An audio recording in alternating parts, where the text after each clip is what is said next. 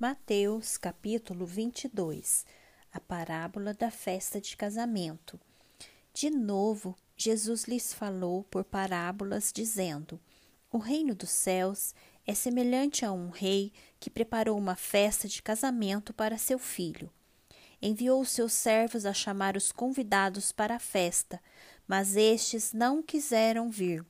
Enviou ainda outros servos, dizendo: Digam aos convidados: Eis que já preparei o meu banquete. Os meus bois e animais da engorda já foram abatidos e tudo está pronto. Venham para a festa. Mas os convidados não se importaram e se foram, um para o seu campo, outro para o seu negócio. Outros, agarrando os servos, os maltrataram e mataram. O rei ficou furioso e, enviando as suas tropas, exterminou aqueles assassinos e incendiou a cidade deles. Então disse aos seus servos: A festa está pronta, mas os convidados não eram dignos. Vão, pois, para as encruzilhadas dos caminhos e convidem para o banquete todos os que vocês encontrarem. E saindo aqueles servos pelas estradas, reuniram todos os que encontraram, maus e bons, e a sala do banquete ficou cheia de convidados. Mas quando o rei entrou para ver os que estavam à mesa, notou ali um homem que não trazia veste nupcial.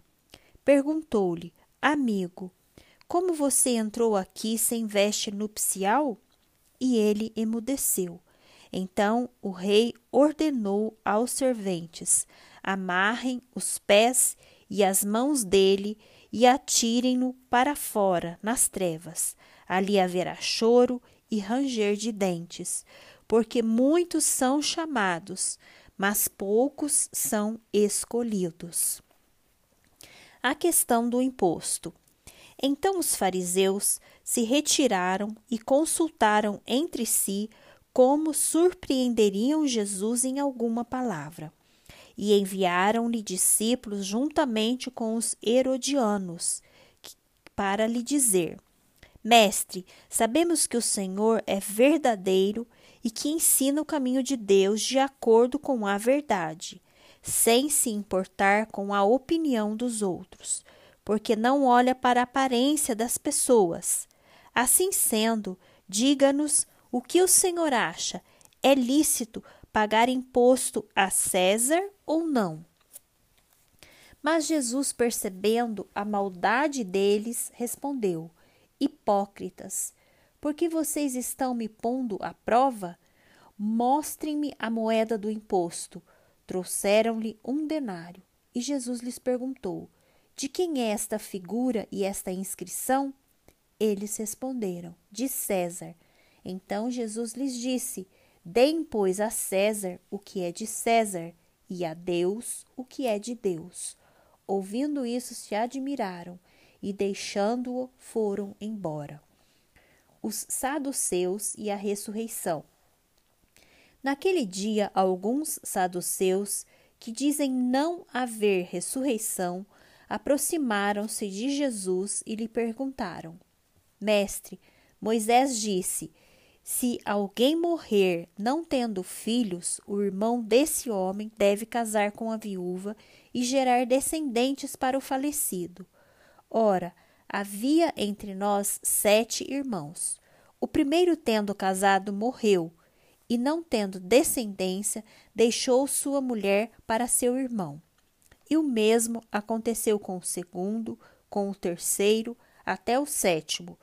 Por fim, depois de todos, morreu também a mulher. Portanto, na ressurreição, de qual dos sete ela será esposa? Porque todos casaram com ela.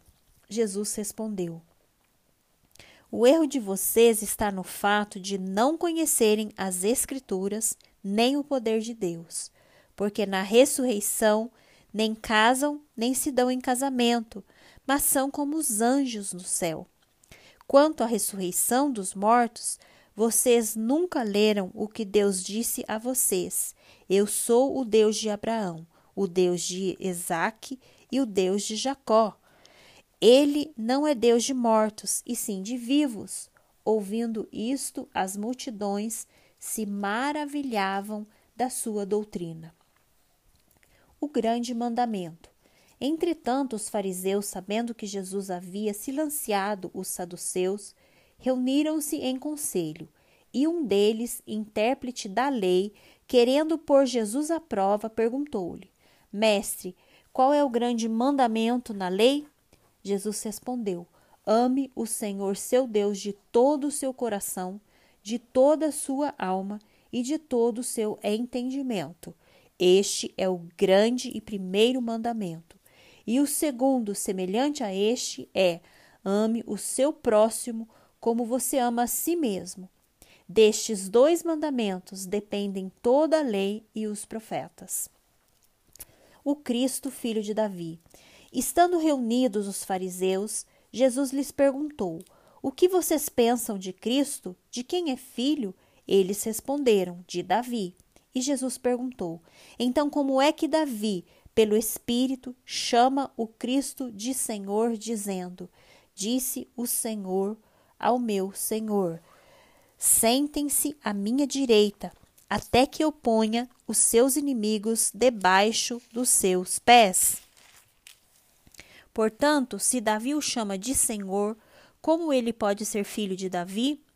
E ninguém podia lhe responder uma palavra, e a partir daquele dia ninguém mais ousou fazer perguntas.